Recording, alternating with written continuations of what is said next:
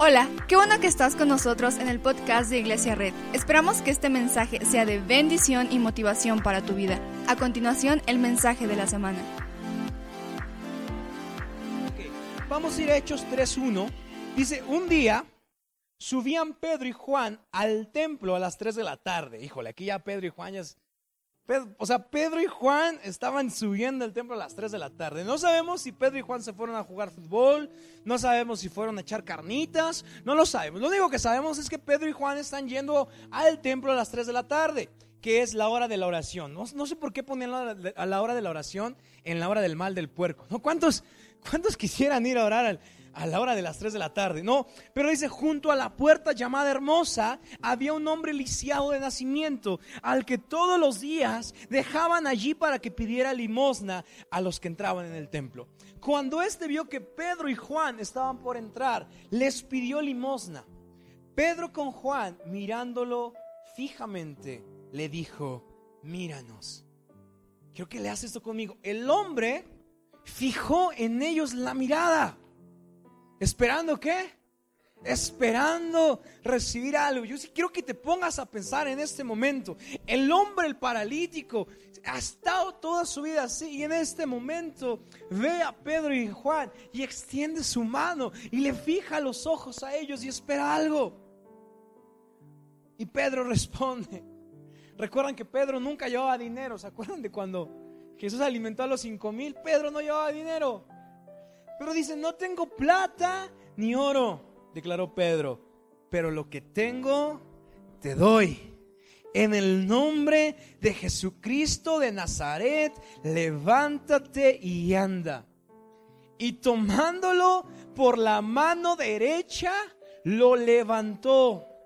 Al instante, los pies y los tobillos del hombre cobraron fuerza. De un salto se puso en pie y comenzó a caminar. Luego entró con ellos en el templo con sus propios pies, saltando y alabando a Dios. Cuando todo el pueblo lo vio caminar y alabar a Dios, lo reconocieron como el mismo hombre que acostumbraba pedir limosna sentado junto a la puerta llamada hermosa y se llenaron de admiración y asombro por lo que le había ocurrido. ¿Por qué no cerramos nuestros ojos? Señor Jesús, gracias por este día. Abre nuestro entendimiento y abre nuestro corazón para que algo suceda el día de hoy. En el nombre de Jesús y todos decimos. Amén. Yo he contado muchas veces la vez en la que me operaron de la espalda. Yo, tú por, no sé por qué, creo que mi mamá me tiró de chiquito, pero Tuve una hernia de disco, dos hernias, los que saben en LS1 o S51, no me corrijan, no me corrijan aquí, pero bueno, tuve una hernia y entonces me, operaron y entonces eh, durante mucho tiempo yo usé una faja no para adelgazarse, una faja para darle fuerza a esta parte, que muchas veces aún uso. Por eso si, alguien me ha visto con una faja o que de repente me saco una faja, no se espanten. Es una faja que a veces uso cuando ya estoy un poco cansado. Pero me acuerdo que me mandaron a estiramientos. Vuelta con alguien estiramientos. Y yo me acuerdo mucho una palabra que me dijo una terapeuta que habló mi vida fuertemente, no porque fuera cristiana, sino porque... Y entonces me dijo esta terapeuta, o esta fisioterapeuta, no sé cómo se diga, pero me dijo, es que tienes que hacer estiramientos. Tienes que estirarte. Yo ya me encantaba, ya, me encantaba poner así mi mano y denme de comer, ¿no? Así como que le decía a mi mamá, ay, no puedo pararme, ¿no? ay, no puedo tender mi cama, ayúdame, ¿no? Ay, no puedo hacer nada, ¿no? Entonces, cuando llegué a terapia, la persona me dijo, es que ya estás muy flojo. Tu columna no tiene fuerza tu pie, tus piernas no tienen fuerza, que no te estiras. Y yo así como, pues no. Y me dijo, tu fuerza estará en tu estiramiento. Voltea con él y dile, tu fuerza estará en tu estiramiento. ¿Verdad? ¿No les ha pasado que, que, el cambio de, la televisión se encuentra en su estiramiento de cuánto pueden alcanzar el control remoto y así? No se quieren ni levantar, así como... Ah, ¿no? Y ya estás en contorsión, O sea, el chiste es que tu, que tu parte del cuerpo nunca deje el sillón, Entonces hasta te volteas así y dices, lo logré. lo logré, porque cuando nos estiramos, cuando es para alcanzar el control remoto, logramos cosas que nunca habíamos pensado. ¿Alguna vez pensaste que podías estirarte casi dos metros para alcanzar el control de la tele? Nunca. Porque cuando hacemos estiramientos, nuestra fuerza comienza a regresar. Me acuerdo que me decían, estírate acá. Yo, ay, me duele. No, no te duele. Es que ya has estado tanto tiempo haciendo pocos esfuerzos que ya ahora tus fuerzas ya no están más. Esta historia es muy parecida a esta persona que está a un lado del templo de la hermosa.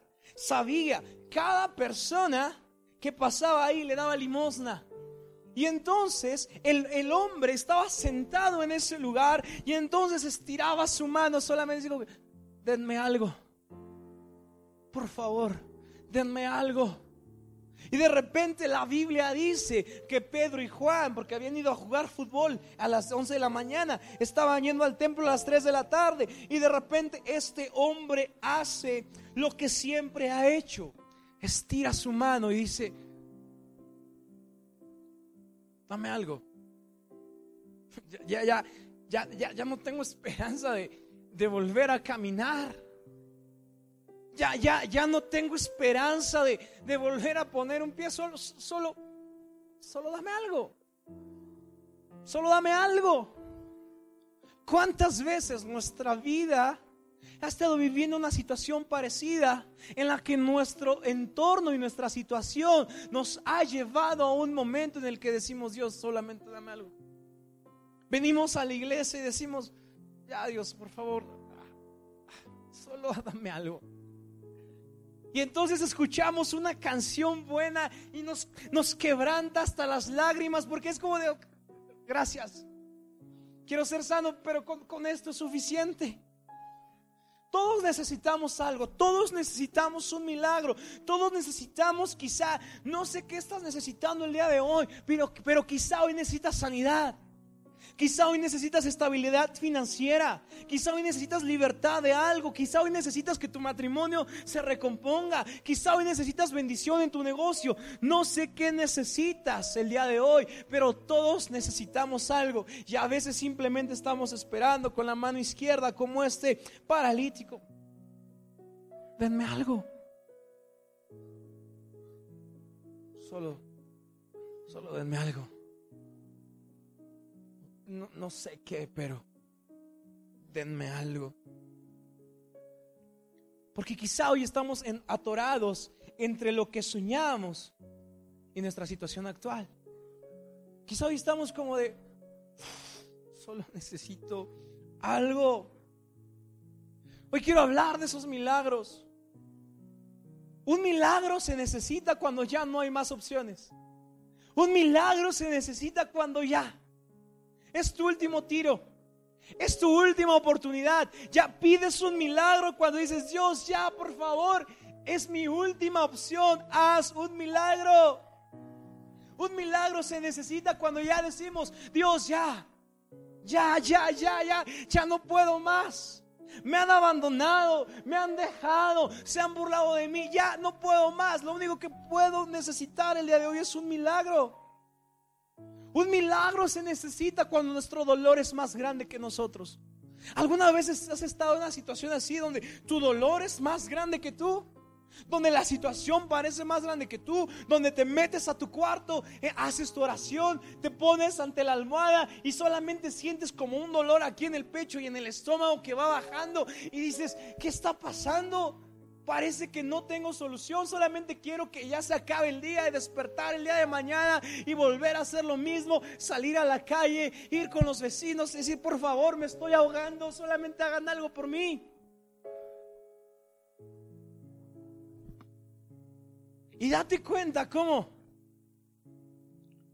el paralítico pide un milagro. Y seguramente con la vergüenza ¿Qué hemos sentido todos nosotros cuando nuestra vida está mal? Solamente extiende su mano el paralítico con los ojos agachados.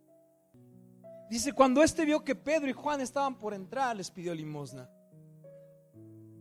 Yo me imagino el paralítico ya nada más viendo pies con la cabeza agachada diciendo, ya necesito algo, por favor, 20 años, 30 años, 40 años esperando que alguien sujete mi mano y me saque de este infierno y de repente ve a dos hombres que vienen hablando de un hombre que se llama Jesús y viene Pedro y Juan y diciendo, oye, ¿te acuerdas cuando Jesús jugaba con nosotros fútbol? Nos metía hartos goles, ¿no? Como que volaba Jesús, ¿no? Y entonces el paralítico decía, vienen hablando de Jesús y dice, ok, extenderé mi mano, extiende su mano y Pedro y Juan se paran delante de él y le dice, y se lo quedan viendo y le dice, míranos, míranos. Dice, míranos. Y luego el hombre fijó en ellos la mirada, esperando recibir a algo. Sabes, hoy has vivido tanto tiempo con la cabeza agachada por tu situación, con la vergüenza que te está comiendo por lo que has pasado, solamente esperando que la gente haga algo. Pero cuando el paralítico fijó sus ojos en Pedro y Juan, Pedro y Juan vieron un milagro, le dieron un milagro, porque cuando en medio de tu infierno, en medio de tu tormenta, en medio de tu desierto, cuando tú pones tu mirada fija en el Señor, Él puede sorprenderte. Algo que nunca esperó que llegara vino cuando él vio que en, los ojos de esas personas llamadas Pedro y Juan estaba el mismo testimonio del Señor Jesucristo que había caminado con ellos. Entonces cuando el paralítico le prestó la mirada y le puso la mirada, vino el milagro. Sabes, no sé qué momento estás viviendo el día de hoy, no sé qué está pasando en tu corazón, pero lo único que sé es que si tú y estiras tu mano y pones la mirada fija en Dios, Él puede sorprenderte. Él puede sorprenderte. Porque cuando volteamos a Dios en medio de esa angustia, vemos a un Dios de victoria. Vemos a un Dios de paz, vemos a un Dios que puede llevarme a un lugar diferente. Cuando nosotros, cuando el paralítico vio a Pedro y a Juan, no solamente vio a Pedro y a Juan, sino vio la posibilidad de ver un milagro.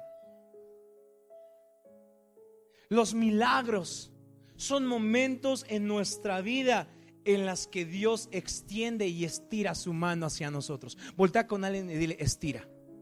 Milagro que Dios quiere hacer es un milagro en el que nosotros ya estamos estirándonos a no más. Ya, Dios. Y cuando estamos a punto de caer del acantilado, Dios extiende su mano desde los cielos y dice, ven hijo, has vivido en vergüenza, pero hoy es un milagro. Dios quiere hoy estirarnos, estirarnos. Quiere que extendamos nuestra mano ¿No te ha pasado que los mayores milagros y las mayores bendiciones se dan cuando ya quedaste muy corto? ¿Verdad? Cuando ya no podías hacer nada, cuando ya estabas así como, ya cuando el control estaba lejos, venía tu papá y te decía, a ver, ten, las mayores bendiciones vienen cuando nuestra mente y nuestras manos son extendidos. No sé hoy en qué estás corto. Quizá hoy estás corto en dinero. Quizá hoy estás corto en salud. Quizá tienes un problema. Y sabes qué es lo que me encanta de tener problemas? Que es ahí cuando nuestras manos están extendidas. Que el Señor abre los cielos desde, desde las alturas. Extiende su mano hacia nosotros y podemos salir. Es como, como cuando vuelves a respirar después de tanto tiempo de estar ahogado. Hoy tu vida puede ser extendida para ver un milagro. Vuelta con alguien dile, hay que ver un milagro. Y entonces, quiero que vayamos al 6. Dice, no tengo plata ni oro, declaró Pedro, pero lo que tengo te doy. En el nombre de Jesucristo de Nazaret, levántate y anda.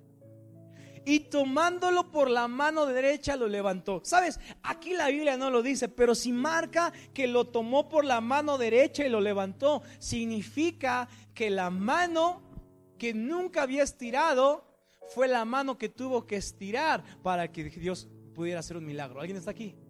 Yo creo que el, paralítico estaba, estaba así sentado estaba así sentado y entonces estaba, con, dame algo, dame algo, dame algo, solo dame algo. Y entonces Pedro y Juan llegaron y lo tomaron de la mano derecha y dijeron, no solamente te daré algo, no solamente te daré una moneda para que tu condición siga así, sino extiende tu mano derecha y hoy verás un milagro. Dice, y tomándolo por la mano derecha lo levantó. Y al instante los pies y los tobillos del hombre cobraron fuerza. De un salto se puso en pie y comenzó a caminar. Luego entró con ellos en el templo con sus propios pies, saltando y alabando a Dios. Cuando todo el pueblo lo vio caminar y alabar a Dios, lo reconocieron. Sabes, hoy puedes estirarte para ver un milagro. Y sabes qué es lo más brillante de eso?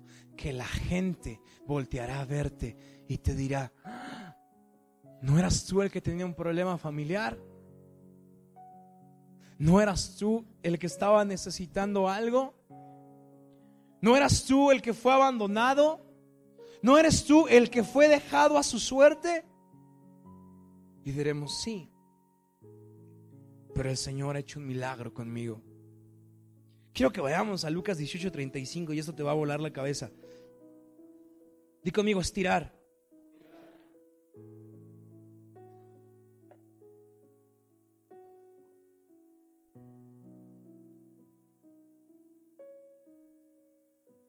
Sucedió,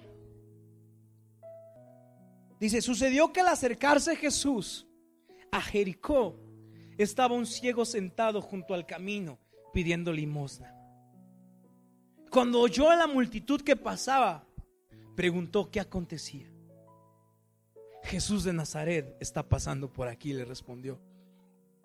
Jesús, hijo de David, ten compasión de mí, gritó el ciego. Los que iban delante lo reprendían para que se callara, pero él se puso a gritar aún más fuerte. ¿Sabes qué estaba pasando aquí? Estaba un ciego sentado, viviendo la vida que le había tocado vivir y viviendo los problemas que le habían tocado vivir y, y de repente escucha una multitud coreando el nombre de Jesús y de repente le dice, hey, hey, ¿quién está pasando? Y la gente responde, Jesús de Nazaret. Entonces el, ciego como puede se levanta y, y, dice, no, no sé quién es este Jesús de Nazaret, pero, pero, pero he escuchado que puede hacer cosas. Y de repente dice que empieza a decir, Jesús, hijo de David, ten compasión de mí. Y con una voz de pena y de vergüenza, decía, Jesús, hijo de David, ten compasión de mí. Y la gente lo encontraba y le decía, cállate. Y le volvía a decir, Jesús, hijo de David, ten compasión de mí. Y entonces de repente la multitud se iba haciendo más grande. Jesús cada vez se iba alejando más. Y el ciego, en su desesperación y en el último intento de estirarse, dice, Jesús, hijo de David, ten compasión de mí. Y la multitud le decía, cállate, cállate.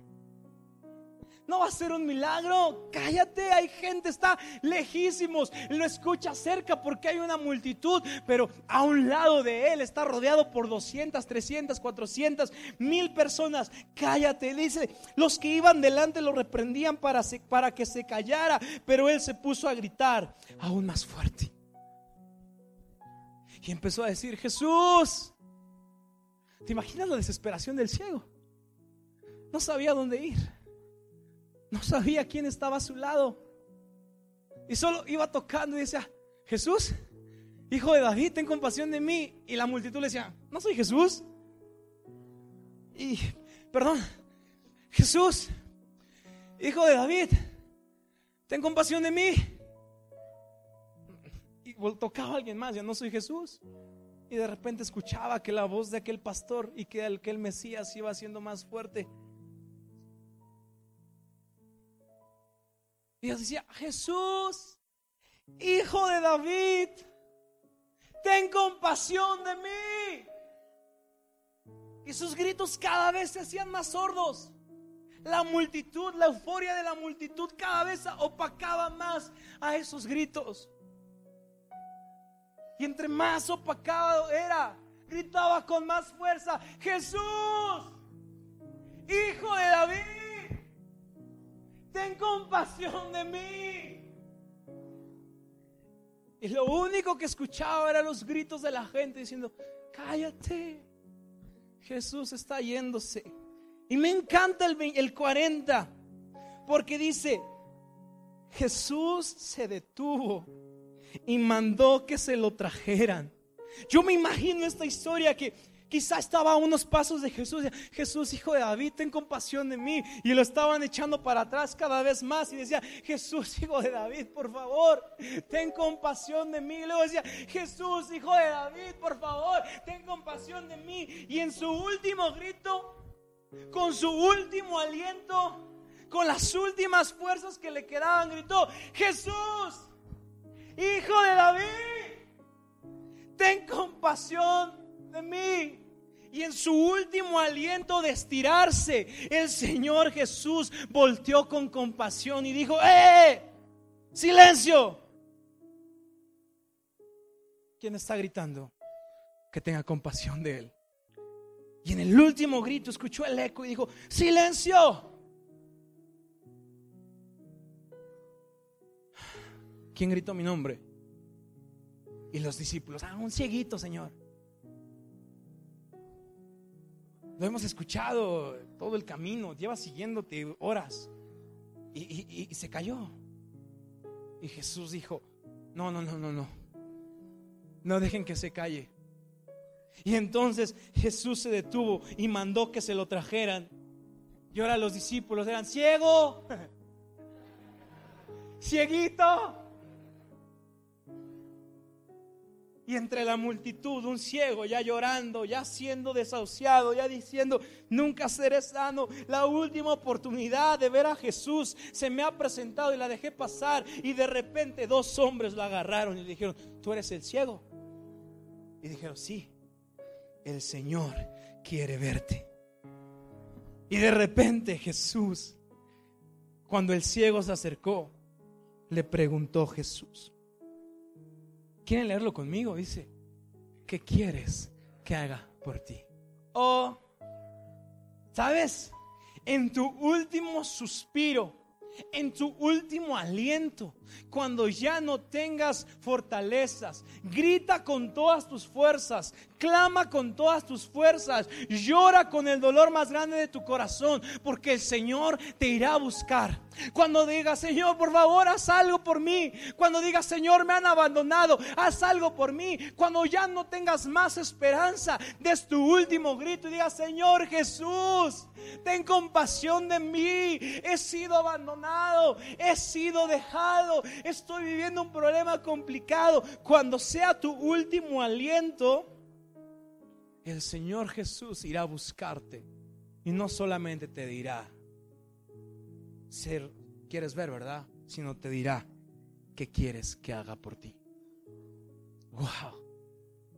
Imagínate con cuánta fuerza el ciego clamó a Jesús que tuviera compasión de él, que el Señor mismo, con siendo dueño de su divinidad, se tuvo compasión de él y le dijo: Te ganaste todo. Wow. Le dijo, ¿qué vozarrón tienes? Te escuché esta. Le dijo, ciego mis respetos.